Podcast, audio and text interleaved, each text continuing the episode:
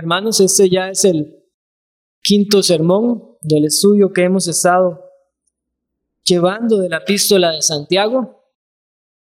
Y esta mañana nos enfocaremos únicamente en este versículo 12 que recién leímos. Y el sermón de esta mañana es sumamente práctico, sin embargo, vamos a considerar también algunas cuestiones de índole teológico que están allí implícitas en el, en el versículo. Y es necesario también que hagamos un breve repaso de lo que hemos visto. Hemos visto que Santiago se dirige a judíos cristianos que están en persecución, pero que esta palabra es para toda la iglesia del Señor Jesucristo en todos los tiempos. Hemos visto que en la providencia de Dios cada creyente debe atravesar diversas pruebas y a veces algunos la pasarán de manera constante, otros pasan mayores periodos de, de bonanza. Pero nos enseña Santiago que a raíz de estas pruebas que el Señor en su soberanía nos envía, Él trata con nuestra fe, Él trata con nuestro carácter y el propósito de estas pruebas es un propósito bueno para la vida de los cristianos. Es bueno porque nos da perseverancia y sobre todo nos da madurez espiritual, que es uno, es uno de los temas que dominan el hilo de esta epístola de Santiago, como lo habíamos visto en la introducción. Vimos además que estamos creciendo en, en madurez espiritual, pero que todos necesitamos cada día de mayor sabiduría para seguir creciendo. Vimos también que es requerida la oración delante de Dios para obtener esta sabiduría que no está en nosotros. Y el último sermón, que fue hace dos domingos, vimos también que la gloria de toda persona está en el Señor Jesucristo y la obra que Él ha hecho por nosotros. Y este versículo 12 no es aparte tampoco de, esos, de los 11 versículos anteriores, sino que el versículo 12 funciona como un nexo o un lazo entre los versículos del 2 al 11 y lo que Santiago va a decir a continuación. Si ustedes ven allí en sus Biblias, a partir del versículo 13, Santiago dice, cuando alguno es tentado, no diga que es tentado de parte de Dios, porque Dios no puede ser tentado por el mal, ni él tienta a nadie. Y esta traducción que nosotros vemos en Reina Valera en el versículo 12 Dice, bienaventurado el varón que soporta la tentación cuando haya resistido la prueba. Da a entender como que somos bienaventurados cuando resistimos la tentación, pero no es el, no es el enfoque central el de estas palabras. Tal vez algunos se acuerdan que en, el, en la segunda exposición de esta carta les hablé de que la palabra peirasmos que es prueba tentación, se traduce así, prueba o tentación. Y es necesario ver el contexto para entender a qué está haciendo alusión el autor. Así que en este versículo voy a, voy a leerles la traducción de las Américas, que da una mejor traducción. El versículo 12 dice, bienaventurado el hombre que persevera bajo la prueba, porque una vez que ha sido aprobado, recibirá la corona de la vida que el Señor ha prometido a los que le aman. Santiago está aquí todavía hablando de las pruebas. Por eso es que les digo, hay un, hay un lazo entre los versículos del 12 al 11 donde Santiago ha estado abordando el tema de las pruebas, pero también hay una conexión con los siguientes, porque es muy probable que estas personas a las que Santiago se dirigía hubiesen llegado a pensar que si se les decían que las pruebas vienen de parte de Dios, entonces la tentación también. No estoy diciendo que ellos pensaran eso, pero es una de las posibilidades que se dan. O bien que Santiago se adelantara a ese pensamiento y entonces exhortara de esta forma. Es decir, que Santiago les dice a estas personas, las pruebas son una bendición de Dios para la vida de los hijos de Él, pero ninguno diga que la tentación viene de Dios, sino que nace de nuestra propia concupiscencia. Y es donde les hablaba también en un mensaje anterior de que debemos discernir cuando estamos metidos en una prueba y cuando más bien es una tentación o cuando incluso estamos recibiendo un castigo de Dios por un pecado y cuando es entonces la disciplina de Dios o cuándo es una prueba. Pero hoy nos vamos a enfocar únicamente en este versículo 12. Bienaventurado el varón que soporta la tentación. Y quiero también hacer una aclaración. Si nosotros leemos esto de una manera superficial, tendríamos que entender que con cada prueba el creyente está recibiendo una corona de vida. Porque dice que cuando haya sido aprobado la Biblia de las Américas o cuando haya resistido la prueba, recibirá la corona de vida.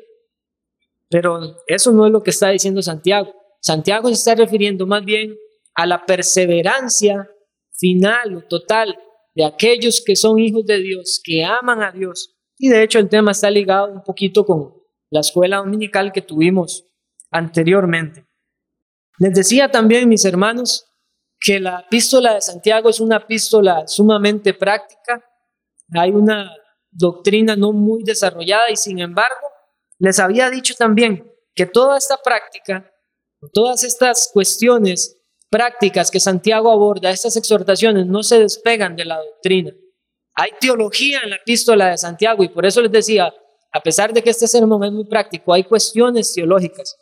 Y, y si nosotros profundizamos en este texto, en el versículo 12, debemos reconocer que aquí implícitamente se encuentran varias doctrinas.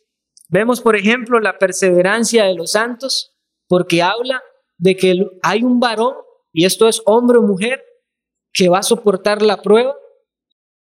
Vemos también que nos habla eh, de alguna manera de la justificación, porque es la justificación la que nos dice Romanos 5, que nos da paz para con Dios.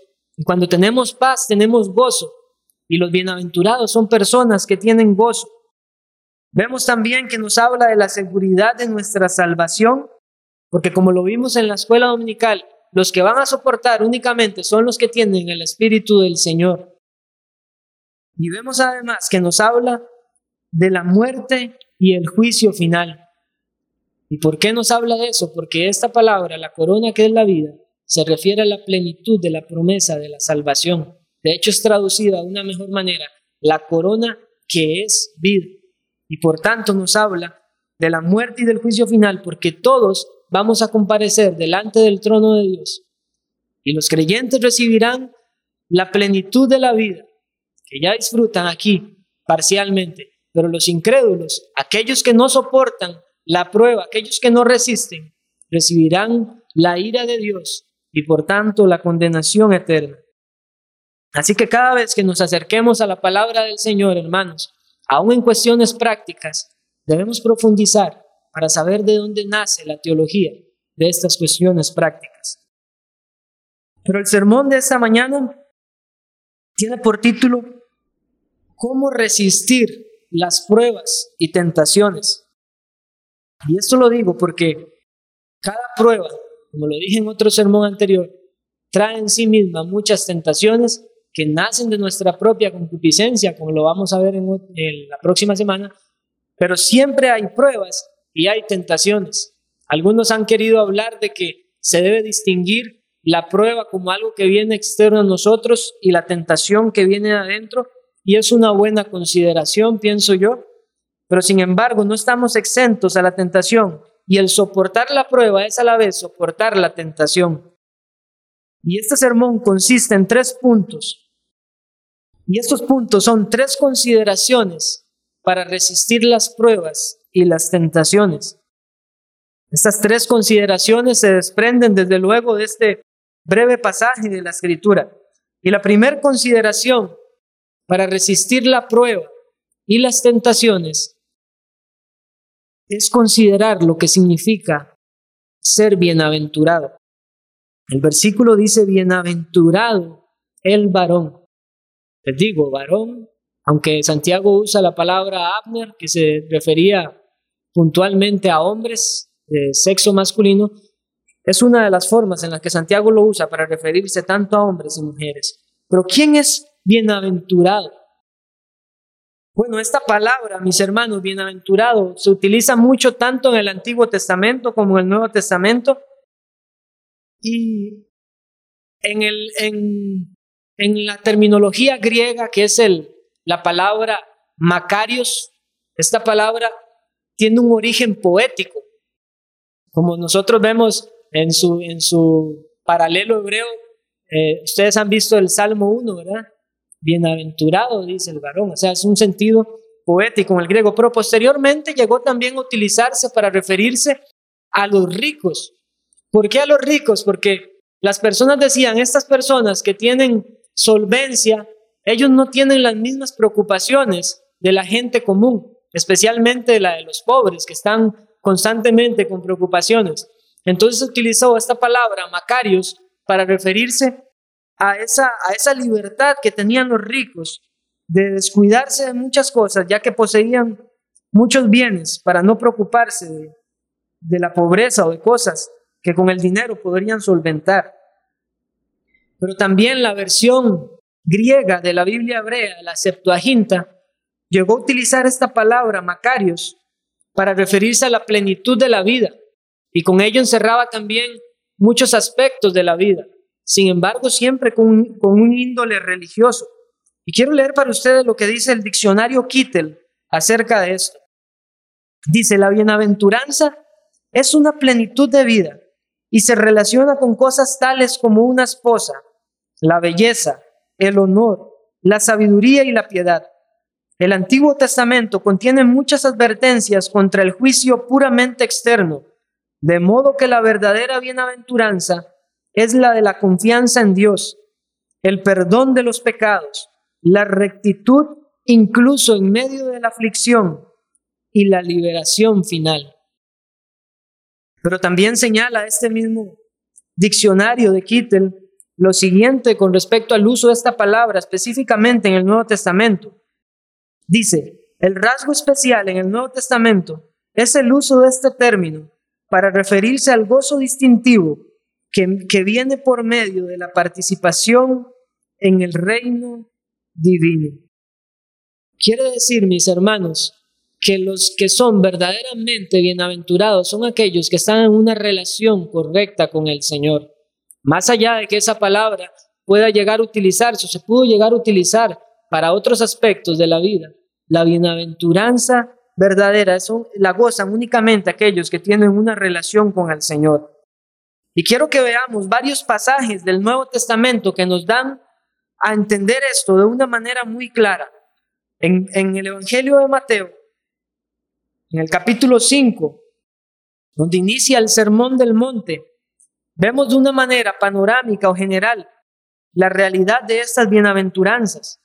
A partir del versículo 3 del capítulo 5 dice, Bienaventurados los pobres en espíritu, porque de ellos es el reino de los cielos.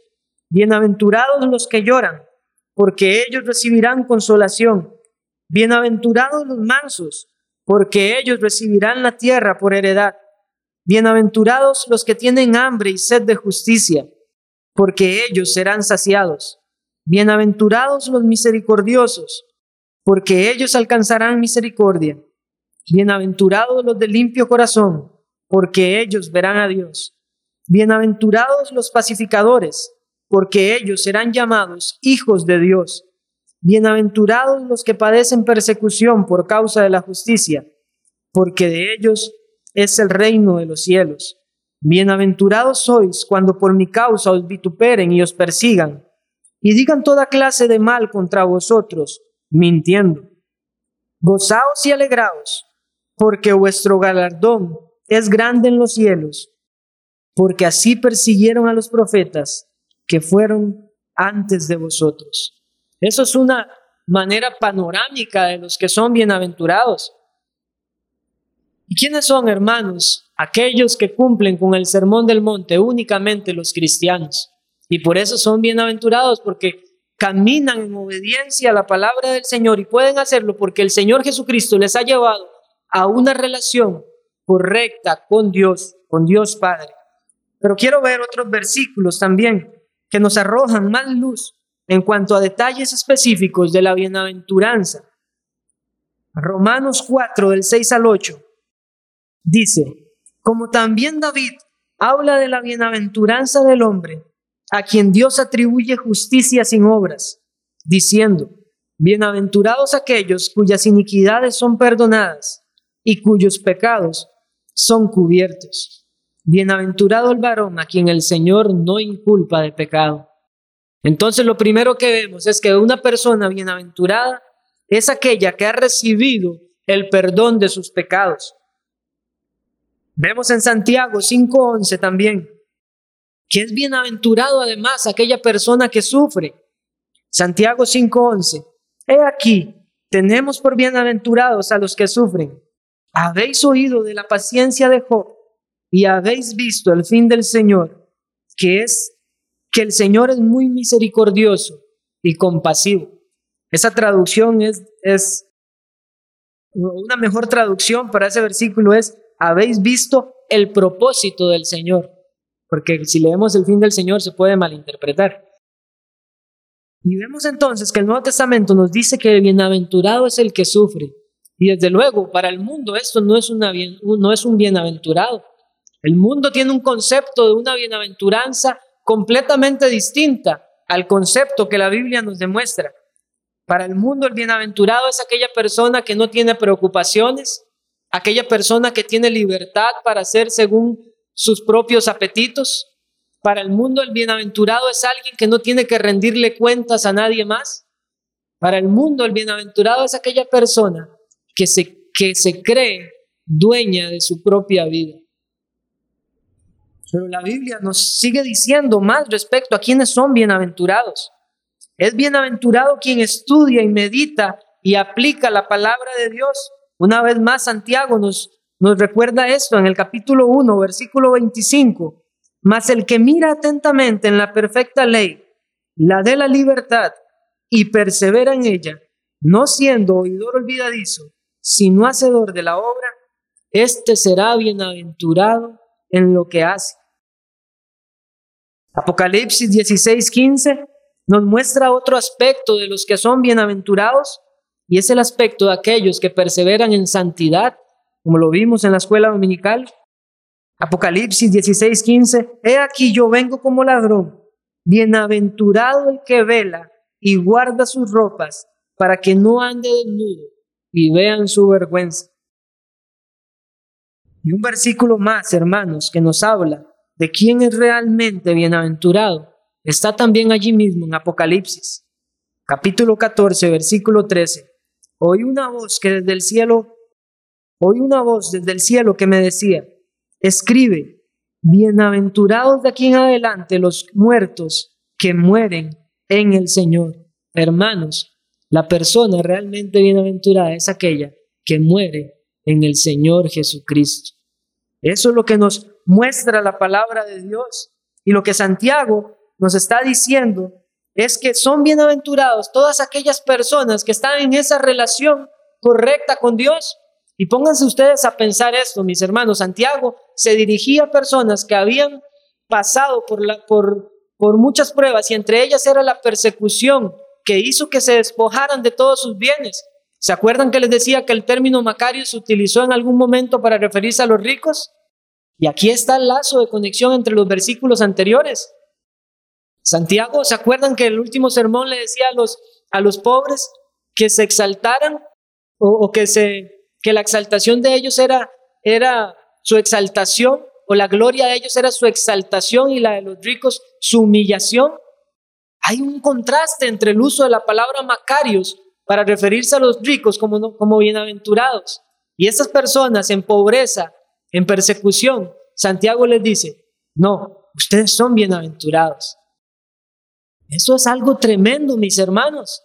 Esas personas sufriendo sin nada, mucha, en, la, o la mayoría sin nada de pertenencias. Personas que estaban siendo, eh, por decirlo de alguna manera, maltratados o estaban siendo maltratados por los ricos hacendados que les obligaban a trabajar sin, sin una paga o con una paga miserable. Y Santiago les dice, ustedes son bienaventurados. Y por eso es que esta es la primera consideración que nosotros debemos tener para cuando atravesamos una prueba o una tentación, porque nuestra naturaleza, hermanos, en el momento en que estamos rodeados de la aflicción, del sufrimiento, nos, nos hace pensar que estamos siendo desdichados, porque, porque creemos que la bienaventuranza es alegría y no, mis hermanos. El mundo busca bienaventuranza, busca felicidad, busca dicha, pero lo que se encuentran es una alegría temporal y una alegría falsa porque muchas veces es producto del pecado que les miente. Pero el cristiano busca satisfacción en, el Señor Jesucristo. Por eso es que Santiago le podía decir a estos hombres pobres que ellos eran bienaventurados a pesar de que estaban sufriendo esas pruebas. Y aquí hay una conexión con el versículo 12, cuando Santiago les decía a ellos, tened por sumo gozo cuando os halléis en diversas pruebas. ¿Ha pensado usted en eso, mi hermano? Cuando usted está atravesando una dificultad, un sufrimiento, una aflicción, ¿no piensa usted en que si usted es un hijo de Dios, usted es bienaventurado? Que el Señor hace todo para su propio bien, para su provecho. Esto hay que considerarlo, mis hermanos, porque entonces no vamos a poder tener alegría, no vamos a poder tener gozo en medio de la aflicción, porque entonces nuestra mente va a estar centrada en nuestra, propia eh, en nuestra propia carne. Como les decía en otra ocasión, vamos a decir, pobrecito yo, pero debemos de considerar la obra tan grande que Dios ha hecho. Y esa obra la vemos en Romanos 5.1, del 1 al 5, y lo leo para ustedes. Justificados pues por la fe, tenemos paz para con Dios por medio de nuestro Señor Jesucristo, por quien también tenemos entrada por la fe a esta gracia en la cual estamos firmes y nos gloriamos en la esperanza de la gloria de Dios.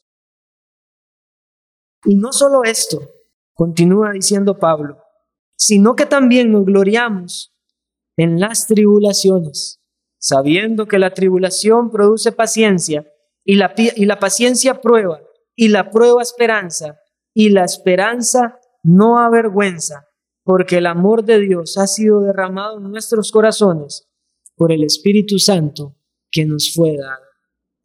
Mi hermano, ¿usted ha considerado que usted es un dichoso? Que si Dios le ha concedido a usted la fe salvadora, usted es un dichoso aunque usted carezca de muchos bienes de este mundo. Pero también una persona con todos los bienes de este mundo puede ser un infeliz si carece de la vida que solo el Señor Jesucristo puede dar. Y noten aquí, el versículo inicia bienaventurados y terminan con los que aman a Dios. La bienaventuranza verdadera, mis hermanos, es el amor a Dios. Y como lo vamos a ver, es un amor que no nace en nuestra propia carne. Nosotros vamos a poder resistir las pruebas únicamente cuando consideremos cuál es nuestra posición con Dios. Muchas personas pobres se duelen, les toca el ego cuando alguien los trata de pobres, porque están considerando únicamente la relación con el mundo, con sus semejantes, pero no relacionan su identidad delante de Dios. El verdadero creyente le da lo mismo que lo traten de pobre, de tonto, de fanático, porque él considera su relación con Cristo. Y en Cristo haya riquezas. En Cristo él haya el amor, un amor genuino que nada ni nadie te lo puede dar en este mundo. Y por eso el cristiano soporta las pruebas con sabiduría y paciencia, porque reconoce que la fuente de toda sabiduría le está brindando a él lo necesario para resistir en medio de la prueba y de las muchas tentaciones que vienen con ella. Y la segunda consideración, mis hermanos, es la recompensa de la perseverancia. Esto es lo otro que tenemos que tomar en cuenta. Hallamos en este versículo un ánimo. Ese es, ese de hecho el, el tema principal de manera individual de este versículo. Es Santiago animando a estas personas que van a recibir una recompensa producto de la perseverancia. Y debo una vez más mencionar aquí otro aspecto de este texto que muchos lo han utilizado para decir que la salvación se puede ganar y entonces utilizan Santiago 1.12 para decir, miren, usted cree que, que la salvación es un decreto de Dios, pero aquí Santiago dice que es únicamente el que persevera, el que va a recibir la corona de vida. Y por eso le llamaba la atención al último versículo, de a los que le aman. Y ese va a ser el tercer punto, no me quiero adelantar a eso. Pero Santiago aquí no está diciendo que, que la corona de vida va a ser dada como un premio por perseverar en lo absoluto. De hecho, Santiago no puede contradecirse y en el versículo 18 del capítulo 1 habla acerca de Dios diciendo, Él de su voluntad nos hizo nacer por la, por la palabra de verdad. O sea, es Dios, de la voluntad de Dios, que hizo nacer al creyente por la palabra de verdad. Santiago no entra en ninguna contradicción y de hecho esta idea de Santiago es la misma que nosotros vemos en Primera de Corintios, capítulo 9, versículos 24 y 25. Lo voy a leer para ustedes. Y estas son palabras del apóstol Pablo. Dice, ¿no sabéis que los que corren en el estadio, todos a la verdad corren? Pero uno solo se lleva el premio. Corred de tal manera que lo obtengáis. Todo aquel que lucha, de todo se abstiene. Ellos a la verdad para recibir una corona corruptible, pero nosotros una incorruptible. Y continúa diciendo Pablo, vamos a leer esos dos últimos versículos. Así que yo de esta manera corro. El apóstol que muchos dicen el apóstol de la gracia. Oigan lo que dice, yo. Así que yo de esta manera corro, no como la aventura. De esta manera peleo, no como quien golpea al aire, sino que golpeo mi cuerpo y lo pongo en servidumbre. No sea que habiendo sido heraldo para otros, yo mismo venga a ser eliminado. Está diciendo que él va a perder su salvación. Pero, Pablo entendía, al igual que Santiago, que para el creyente considerar la recompensa que Dios gratuitamente ha ofrecido a los hijos de Él, a aquellos que le aman, es un ánimo en medio de nuestras luchas. Y eso, lo que nos llama la atención, mis hermanos, es es a tener una vista hacia la vida eterna. Es mirar con los ojos de la fe el final de nuestra vida y no el presente. Cuando nosotros nos encontramos en una situación de aflicción, de prueba o de tentación, nosotros podemos resistir pensando que me está guardada la corona de vida que Dios ha prometido a los que le aman. Y entonces el creyente puede decir, yo amo a mi Señor, el Señor que me rescató. Y entonces yo tengo esa fe que obra por el amor y puedo preservar puedo perseverar, perdón. Hay ánimo aquí para el Hijo de Dios. Pero no está diciendo Santiago, como les decía al inicio, que es que va a pasar la prueba y entonces viene la corona de vida inmediatamente. Lo vimos en la escuela dominical. La, la, una característica del Hijo de Dios es que va a perseverar en santidad hasta el final. Y esta palabra similar o esta expresión similar la vemos también en Apocalipsis 2.10. Dice Apocalipsis, sé fiel hasta la muerte y yo te daré la corona de vida. Hermanos, ¿no es acaso toda la vida una constante prueba? Toda la vida estamos siendo probados y por eso la exhortación es esta, porque no se trata de que seamos probados en un momento específico y después ya gozamos de pura paz. No, nuestra fe está siendo puesta a prueba constantemente constantemente, constantemente. Y por eso el Hijo de Dios preserva hasta el final. Y esto no hace acepción de edad, mis hermanos. Debe perseverar el, joven como aquel anciano. El anciano no puede decir que ya está exento de producir resistencia en la prueba porque está muy anciano. No. Como decía Spurgeon, todo árbol produce sábila.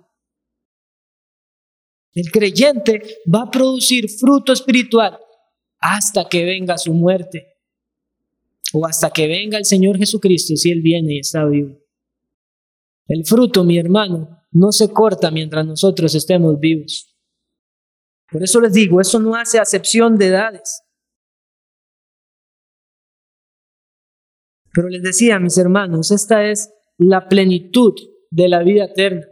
Nosotros leemos corona y probablemente la mayoría estén pensando en la corona de los reyes que, que se ve o se dibuja en muchos lugares, esa, ese ornamento de oro con perlas, pero la corona que tiene en mente aquí Santiago era más bien una, una corona de laurel, con algunas hojitas, que era la que se les daba a los atletas cuando, cuando permanecían invictos en la carrera.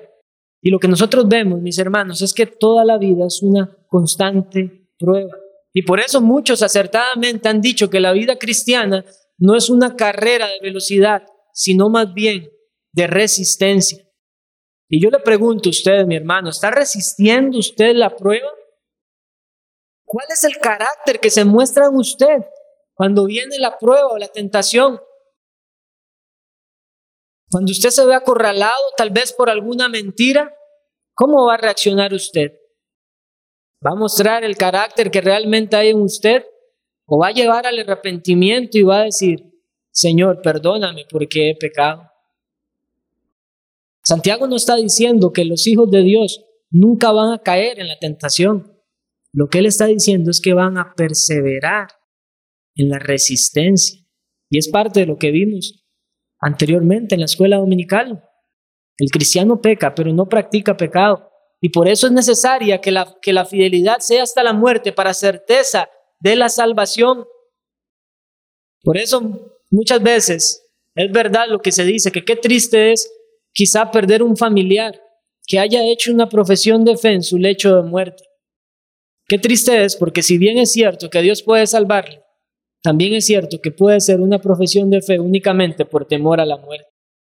Pero cuando el creyente goza de esa vida que el Señor nos, nos concede para mostrar los frutos de justicia que únicamente aquellas personas con el Espíritu Santo pueden realizar, entonces hay una certeza de la fe que descansa en esa persona.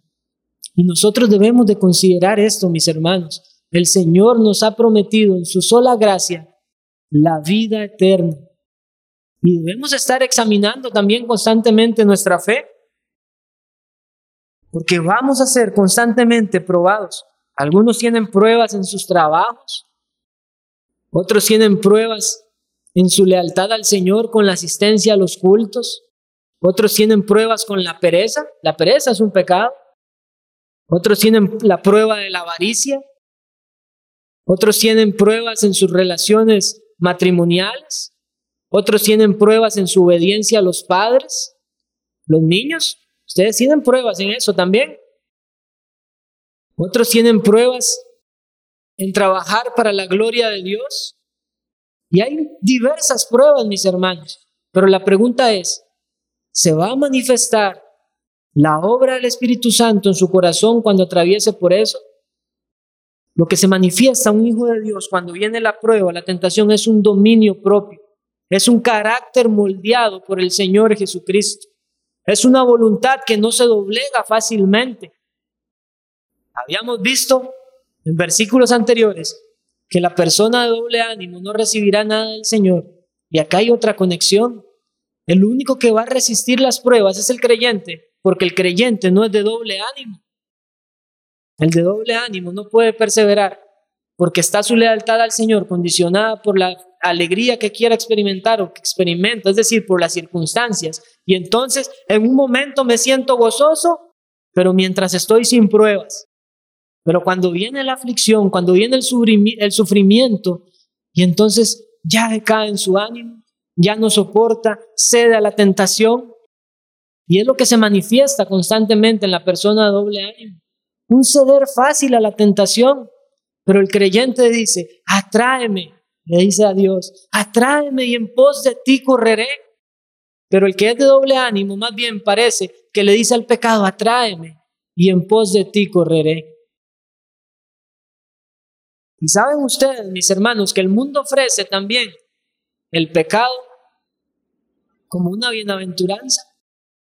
Y por eso, es era importante considerar quiénes son realmente bienaventurados. Si usted recibió el perdón de sus pecados, usted es bienaventurado y no va a recibir ningún gozo mayor que ese, la salvación de su alma. Pero el mundo también genera mentiras que obviamente vienen de las maquinaciones de Satanás, pero Satanás no obliga a nadie a pecar, simplemente tienta. Y yo quiero mencionar solamente algunas de las mentiras que hoy en día son recurrentes en nuestra sociedad, en las cuales el mundo te ofrece una felicidad que es una felicidad falsa. ¿Quieres ser feliz? Te dice el mundo. Entonces deslígate de todo lazo formal y no te cases. Disfruta tu vida, conoce personas nuevas, prueba nuevas formas de amar y así te sentirás satisfecho, satisfecha. ¿Eres casado? Sepárate. Estar mucho tiempo con la misma persona causa aburrimiento. El mundo también te dice, ¿quieres ser feliz? Entonces debes tener mucho dinero. Esfuérzate por eso. No importa que no tengas tiempo para tu familia, al final ellos van a entender que lo que quieres es lo mejor para ellos. ¿Y la iglesia? No importa. Tu relación con Dios no depende de una iglesia. Además, si vas a acumular riquezas, vas a poder apoyar mejor la obra. También el mundo te dice, ¿quieres ser feliz? Vive libremente. No des cuentas a nadie. Tú eres el dueño de tu propia vida y destino. Que nadie te impida cumplir tus propios sueños. ¿Buscar consejo? ¿Para qué? Nadie experimenta por cabeza ajena. Vaya y considere usted lo que es recto y hágalo. ¿Quieres ser feliz? Entonces aléjate de todo fanatismo religioso, la religión que solo divide la sociedad y discrimina a las personas. Esto es solo una forma de lavar el cerebro, ahí no vas a hallar felicidad. Si usted quiere ser feliz, especialmente no se junte con aquellos retrógradas cristianos que no se dan cuenta que estamos en pleno siglo XXI y que no hay una verdad absoluta. ¿Quiere usted ser feliz? Entonces usted necesita experimentar con las drogas y el sexo. Yo sé que este mundo tiene problemas, pero no te preocupes, todas estas cosas te van a ayudar a tener paz. No tiene que ser mucho, tan solo prueba un poquito y listo. Además, ahora sabemos por la psicología moderna que la lujuria es parte normal del desarrollo del ser humano, así que no reprimas tus instintos naturales. ¿Quieres ser feliz? te dice el mundo. Entonces ni se te ocurra pensar en tener hijos. Pero no te preocupes, que si algo sale mal, entonces puedes abortar. Tú eres dueño de tu propio cuerpo, además. ¿Quieres ser feliz? Dice el mundo. Entonces debes procurar llamar la atención de las personas. Usa la ropa de moda. Y si es más corta, mejor ajustada y corta va a llamar más la atención. Y si alguien te dice improperios, tranquila, no es tu pecado, es el pecado del otro, tú puedes vestir como quieras. Todas estas cosas el mundo te las ofrece. Y tristemente, aún cristianos han, han creído estas mentiras y han caído en las garras de Satanás. Pero el verdadero cristiano, mis hermanos, no va a perseverar en eso. El verdadero cristiano mira la ley de Dios, mira su voluntad revelada a sus hijos y entonces se levanta y acude a Él en humillación. Pero el Hijo de Dios, por eso es que puede resistir, porque tiene el Espíritu Santo que le da la fortaleza para pelear la buena batalla. Y además, mis hermanos, la Escritura nos dice que nosotros podemos apropiarnos de la armadura que hemos recibido de Dios para soportar el día malo. Pero el, incrédulo no puede soportar porque no tiene estas, estas gracias divinas que solo son concedidas a los que creen. Esto, mis hermanos, va a poner en evidencia cuál es nuestro verdadero carácter. A veces Dios debe probar en un periodo más largo de tiempo a ciertas personas que tienen un concepto más alto de sí mismos y creen que son seres superiores a sus demás hermanos, con una mayor madurez espiritual. Y entonces cuando han caído en ese concepto soberbio, la prueba es más prolongada hasta que, hasta que el alma se doblegue y el Señor le haga ver que todo es por gracia y que lo que él consideraba que era una madurez espiritual, evidenciaba más bien una inmadurez. Y por eso tiene ese concepto tan alto de sí mismo. Y eso lo vemos en Job. Job era un varón recto y justo. Dios no miente cuando decía eso. Pero Job llegó a tener un concepto alto de sí mismo. Y él no podía entender cómo Dios podía dejarle atravesar por esas pruebas si él era un hombre piadoso. Pero si esto no hubiera pasado, mis hermanos, Job nunca hubiera llegado a decir, de oídas te había oído, mas ahora mis ojos te ven. Es allí cuando conocemos quiénes somos nosotros, quién es Dios, y entonces nuestra voluntad es volcada, es abofeteada para darle la única, para darle la gloria y el honor al único ser que debe ser exaltado, nuestro Señor Jesucristo. Pregúntate, hermano, pero pregúntate con toda sinceridad, ¿estás resistiendo realmente en la prueba? ¿O estás dando señas más bien de ser una persona de doble ánimo? Tal vez usted, hermano o hermana, esté en este momento siendo probado con alguna circunstancia y tal vez usted se sienta muy débil para soportar, pero considere esto que Santiago dice. Hay una recompensa por la perseverancia. Admire esa recompensa, esa plenitud de la vida eterna que le va a llegar y entonces considere las pruebas como realmente son. Como lo dice Pablo, leves tribulaciones momentáneas. Pero eso solo lo podemos pensar cuando miramos hacia la eternidad. Aún los creyentes fuertes llegan a tener sus luchas con esto, hermanos. Uno de los salmos de Asaf es una evidencia de eso. Asaf no era ninguna persona eh, ignorante servía en el templo y era entendido en la palabra de Dios, y sin embargo comenzó a, a considerar la dicha de los impíos y los bienes de este mundo y se sintió insatisfecho. Pero entrando en el santuario de Dios, comprendió el fin de ellos. Nosotros consideramos nuestro fin, hermanos. No vemos la, era presente, vemos nuestro final. Y en nuestro final dice que estaremos en la gloria eterna gracias a la sangre del Cordero que fue derramada por nosotros, que nos ha santificado una vez y para siempre. Consueles, hermanos, si usted está pasando aflicciones en las riquezas y bendiciones espirituales que Dios le ha concedido a usted, porque este mismo Señor que le pide a usted perseverancia, le ha concedido todas las cosas que pertenecen a la vida y a la piedad como lo dice el apóstol Pablo. Y esto es lo maravilloso de la asombrosa gracia de Dios.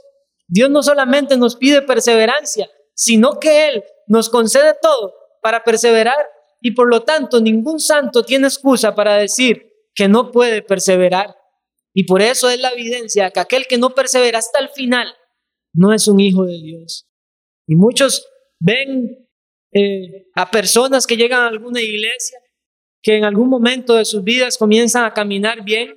La Biblia llama a estas personas como que creen por algún tiempo, pero no es una fe genuina. Y entonces las personas creen que perdieron su salvación, pero no, es que nunca fueron salvos. Y la evidencia de que nunca fueron salvos es justamente que no soportaron la prueba.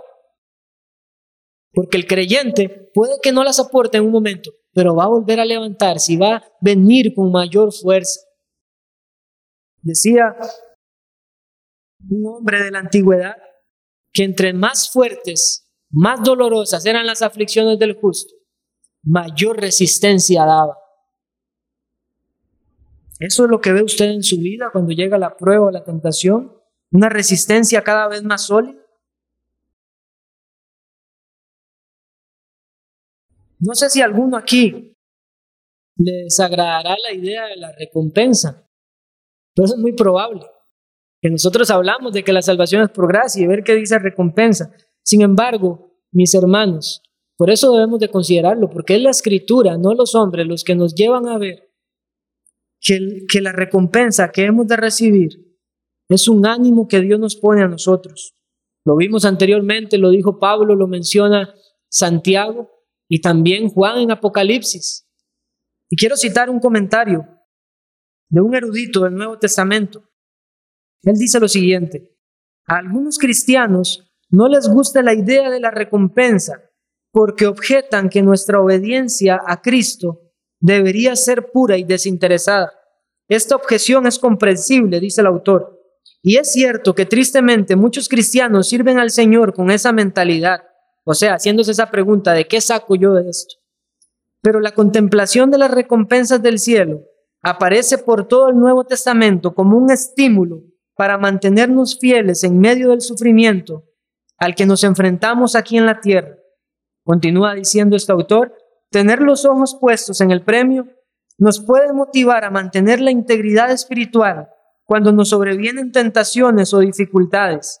Además, como dice Milton, dice de forma, como Milton dice de forma muy acertada, la recompensa de la que Santiago habla es un tipo de recompensa que solo aprecian aquellos que son verdaderos cristianos. Por eso les decía, mis hermanos, el único que soporta es el verdadero cristiano. Y como lo dice este autor, soporta viendo esa recompensa porque sabe que la recompensa no es por mérito, sino por gracia, pero que ya está a un paso de recibirla. Y digo un paso porque están pensando la vida, la luz de la eternidad. No sé cuánta vida me permitirá a mí el Señor vivir.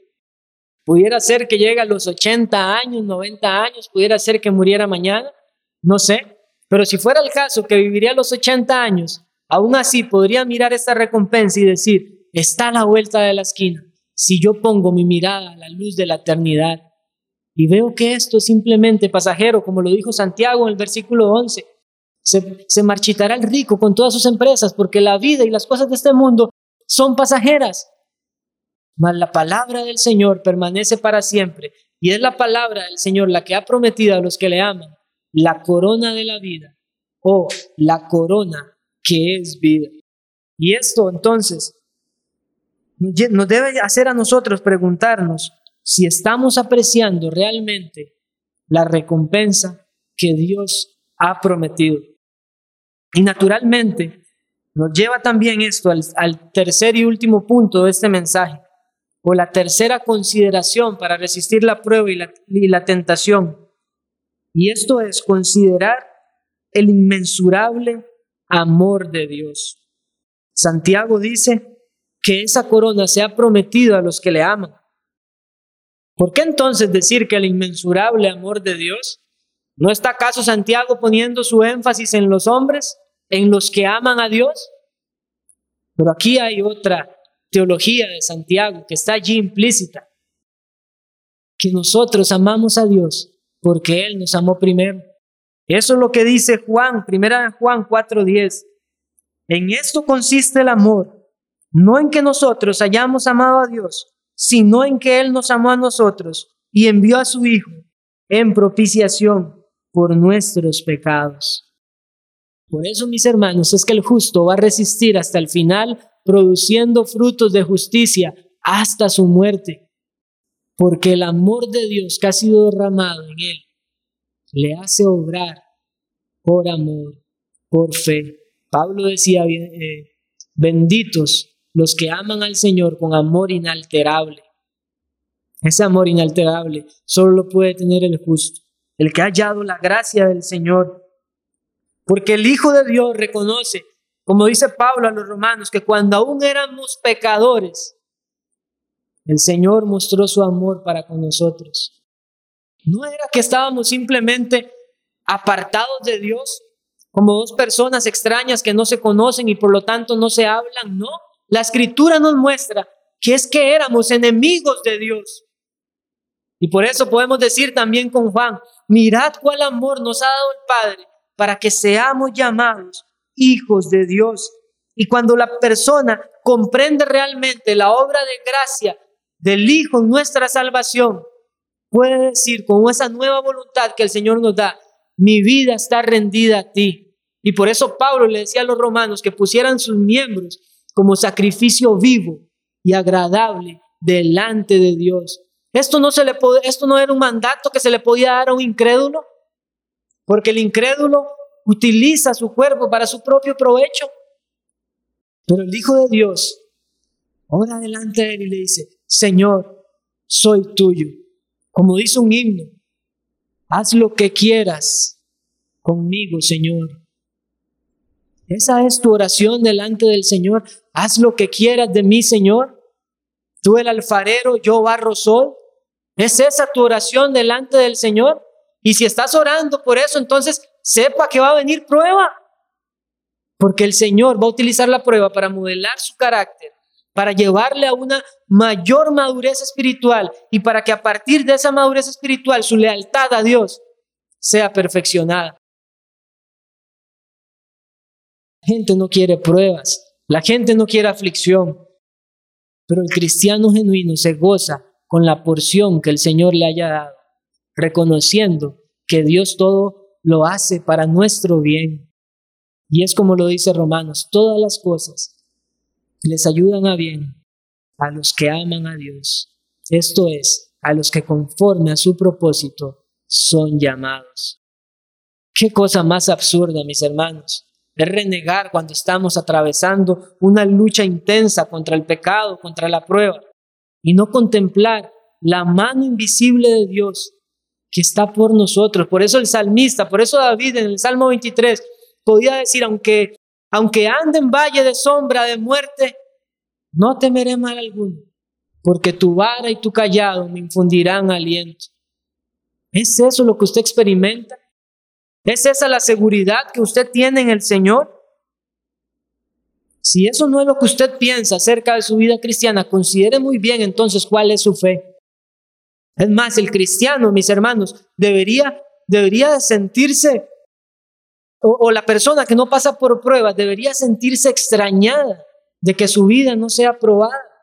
Porque Filipenses nos dice, en Filipenses nos dice Pablo que Dios nos ha concedido también el sufrir por causa de él. Su vida es muy placentera, no experimenta pruebas, tema más bien, le. Y pídele al Señor que examine como con linterna su corazón. David decía, pruébame y ve si hay iniquidad en mí. El cristiano sabiendo que Dios es omnisciente, le dice lo mismo, ora y le dice, Señor, examíname. Y si hay maldad en mí, sácala. Pero ¿cómo la saca el Señor? Lo hace a través de las pruebas. En las pruebas, mis hermanos, es como el proceso que para el oro, que pasa el oro, que es purificado de las escorias. En la prueba, el cristiano está siendo transformado por la gracia divina. La aflicción es una obra de arte en el Señor para con sus hijos, porque nos perfecciona el propósito al cual fuimos llamados a ser hechos a la imagen y semejanza de su Hijo Jesucristo.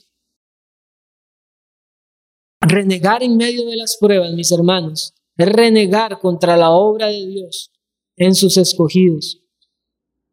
Por eso una de las evidencias que podemos ver a partir de este texto de un verdadero cristiano es su amor por Dios manifestado en resistencia en medio de las pruebas y las tentaciones. Alguien podría fácilmente decir, yo soy cristiano, pero ¿está soportando realmente la tentación? ¿No? Con cada seducción del mundo, está haciendo, está, está cayendo en pecado. Y a veces, como decía alguien, no solamente es que viene una tentación externa, sino que andan como con una cáscara de banano en la bolsa de su pantalón y la ponen al frente para tropezarse a sí mismos. Son personas que no tienen una relación correcta con el Señor y por lo tanto no entienden quién es realmente bienaventurado. Y caen y caen y ceden en medio de las tentaciones porque han creído las mentiras del mundo, las mentiras del pecado, diciéndole, prueba esto y serás feliz. Pero el pecado te muerde como una serpiente y cuando te ha mordido, después vas a ver las consecuencias y viene el veneno que propaga todo tu cuerpo y entonces te verás sumido en la miseria. Buscaste del mundo felicidad y encontraste miseria.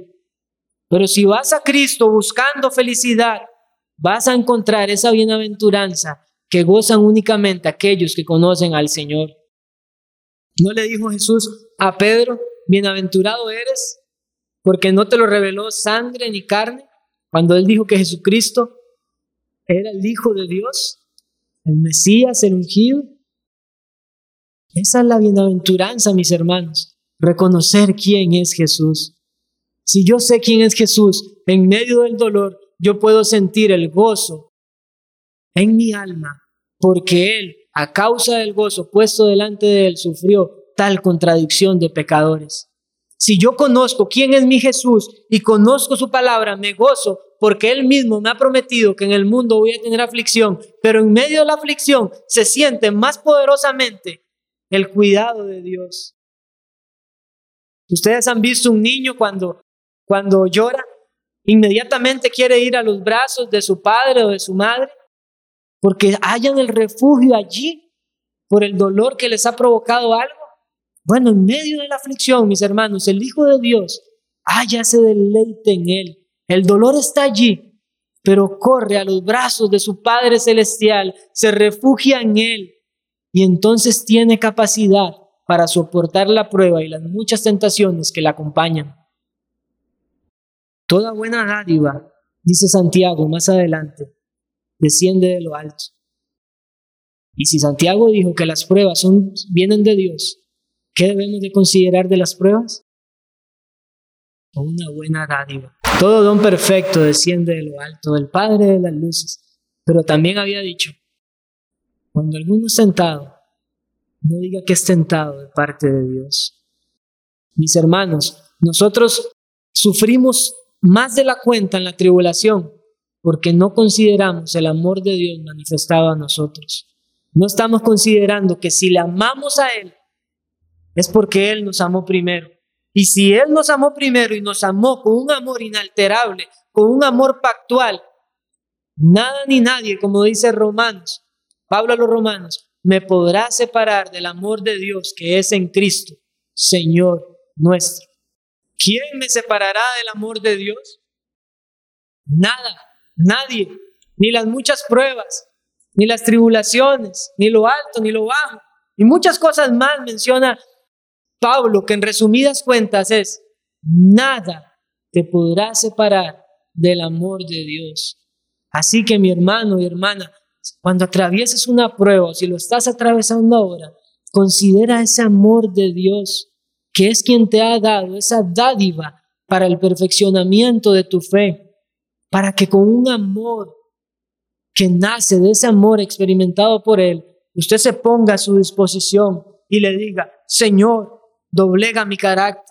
Señor, dame dominio propio. Señor, soy inútil si tú no obras en mi favor pero somos tan, tan prestos a pensar que somos sabios en nuestra propia opinión.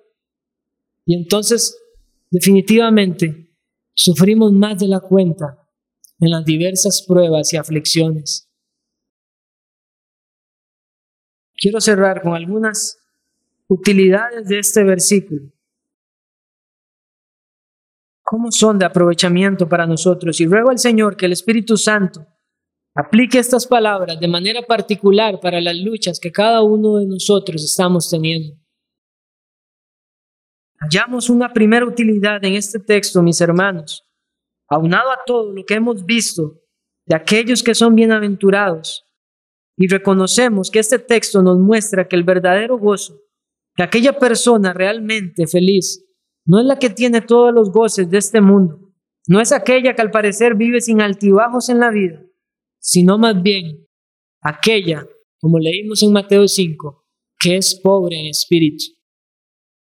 La bienaventuranza es desabastecerse de mí mismo para llenarme de Dios. Así que el hombre y la mujer feliz son aquellos que soportan con paciencia por amor a Dios. Otra segunda utilidad es que este texto nos muestra que la paciencia para soportar las pruebas y huir de la tentación son una evidencia de nuestro amor por, por Dios? ¿Quiere usted saber cuánto ama a Dios? Piense cuál es su actitud ante las pruebas. A veces quisiéramos que como que el Señor nos hablara y nos dijera cuánto, cuánto le amamos. Bueno, Dios te da las pruebas y te dice, ¿quieres saber cuánto me amas? Considera cuál es tu actitud, cuál es tu reacción ¿Cuál es tu semblante ante las pruebas? Si usted está siendo, si usted está constantemente tropezando en la tentación, sepa usted que ama poco a Dios. Si es que hay amor hacia Dios en su corazón. En el mejor de los casos, su amor debe crecer mayormente, pero en el peor de los casos, usted no es cristiano. Este texto también es útil para aquellos que pueden estar luchando acerca de la veracidad de su fe. ¿Quiere usted saber si su fe es genuina? Santiago dice, ¿está soportando usted las pruebas? Es cierto, quizás usted ha caído, pero siga soportando y eso va a evidenciar de que su fe es real. Esa fe que le va a llevar a perseverar en todos los días de su vida. ¿Aborrece usted el pecado? Si usted aborrece el pecado realmente, su salvación es genuina, pero con ella se va a manifestar esta resistencia en la prueba y ante la tentación. Una cuarta utilidad que se desprende de esto mismo sirve como una exhortación para aquellos que creen ser cristianos, pero que carecen de dominio propio, siendo el dominio propio un distintivo de los hijos de Dios. Vienen las pruebas y aquellos que dicen ser cristianos no se gozan, sucumben ante la tentación, no perseveran. Y lo que demuestran es que pueden estar llenos de sí mismos, pero están carentes de la vida eterna. En pocas palabras, si usted no resiste, si usted está carente de esta vida, es usted un gran desdichado que busca la felicidad en las circunstancias pasajeras de la vida, pero no en Dios. Y sin embargo, le digo, aún hay esperanza para usted. Vaya al trono de la gracia, acuda delante de Dios y llénese de Él. Vaya en humillación por sus pecados, arrepiéntase de su propia maldad y crean la promesa que el Señor dice, que Él no echará fuera a ninguno que vaya en pos de Él. Pero finalmente, mis hermanos, esto también es una gran exhortación para aquellos que no consideran sus vidas a la luz del juicio final. ¿Saben ustedes que la salvación es por gracia, pero el juicio es por obras?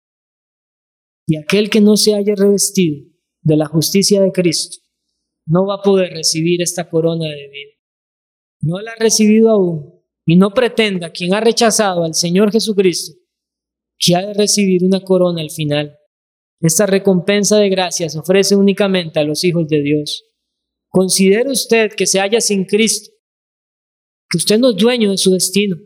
Usted no sabe cuántos segundos, minutos, horas, días, meses o años le quedan de vida. Y usted va a estar delante de Dios y va a ser juzgado.